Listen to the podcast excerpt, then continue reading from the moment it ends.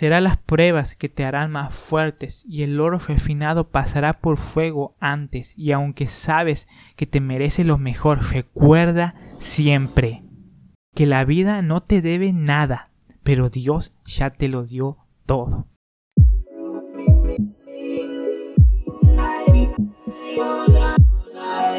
Bienvenido a Medita y Reflexiona, tu podcast para crecer en la fe.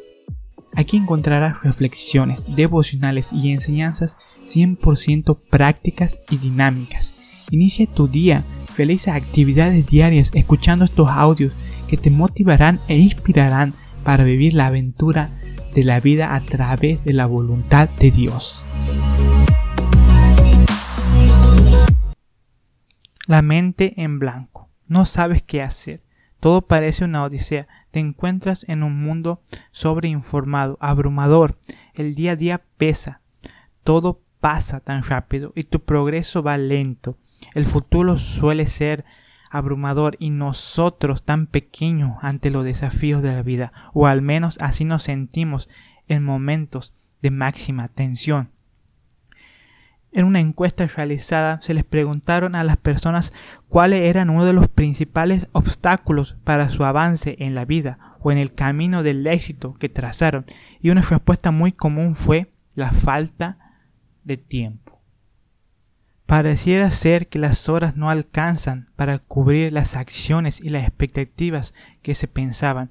Es como si fuera que todo urge, nuestra mente está en tantos lados. Debemos ser conscientes que nosotros somos los responsables de dar soluciones a todos nuestros problemas e incluso el del tiempo. La procrastinación, nuestra improductividad, cada día es un lapso de tiempo para vivir, pero ojo, si seguimos con los mismos, es repetir es entrar en un círculo vicioso. Y esto, mis queridos, es como estar perdidos, sin un mapa, sin un enfoque y sin un norte como cuando se dice, y en las escenas de las películas pasan, que estaban perdidos, por ejemplo, en el monte y que volvían al mismo lugar. Estamos dando vueltas en círculos, la famosa frase de cuando estamos perdidos. Y muchas veces nuestra vida es eso, una vuelta en círculos. Caer una y otra vez en los mismos errores. Creo que la visión para nuestra vida es, es el principal medicamento para la desorientación. Todos debemos tener un plan con metas y objetivos, un propósito, desglosarlos en proyecto y tareas diarias que reflejen acciones concretas de avance, una vida más allá de palabras e ideas geniales. Galparín, el fundador de Mercado Libre Argentina, dice, todos podemos tener ideas geniales, lo difícil es concretarlas. Todos podemos orar, todos tenemos acceso a la presencia de Dios. Está bien y está bueno, pero qué mejor que también le pidamos y nos llenemos de valentía para poder lograr aquello en el cual nos propusimos, ya sea en oración, ya sea en nuestra intimidad con Dios, en los planes y proyectos de servicio.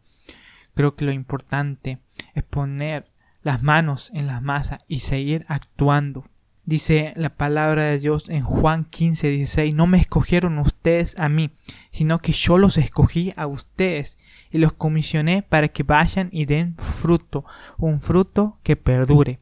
Así el Padre les dará todo lo que pidan en mi nombre. Todos tenemos una huella de necesidades y una de ellas es el deseo de superación.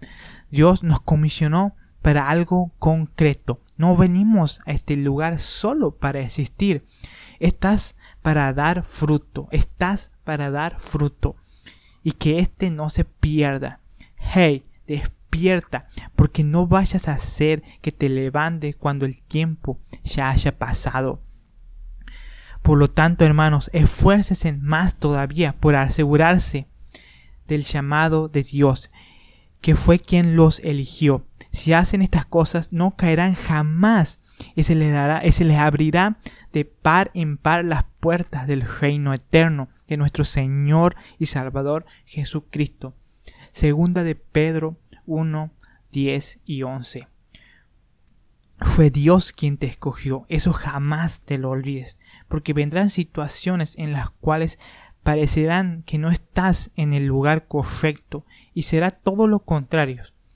Otras situaciones en las cuales parecerá que son las correctas, pero al final no lo será. Querido, solo el discernimiento del Espíritu Santo te lo otorgará para ver cuál es la situación. Será las pruebas que te harán más fuertes y el oro refinado pasará por fuego antes y aunque sabes que te merece lo mejor, recuerda siempre que la vida no te debe nada, pero Dios ya te lo dio todo. Que la vida no te debe nada, pero Dios ya te lo dio todo. Somos más que vencedores por medio de aquel que nos llamó. Esto es medio raro, pero muchas veces vamos por ahí diciendo que la vida nos debe todo. Pero no, no te debe nada. Nosotros debemos arrebatar. Dios ya nos entregó la victoria, pero nuestra actitud debe ser la siguiente. Ir y tomar aquello que ya es nuestro, con total fe y certeza, pero no nos debe nada la vida. Dios ya nos dio todo. Parece una contradicción, pero bajo la esfera bíblica esto tiene todo el sentido del mundo. Debemos adquirir, debemos arrebatar aquellas cosas que ya nos pertenecen, pero a través de la fe, no con una mentalidad de víctima de circunstancias, sino con una mentalidad de cazador que va por detrás de aquello en lo cual le pertenece. Mi nombre es Adrián, yo me despido y recuerda, tu vida no es una casualidad, sino una causalidad.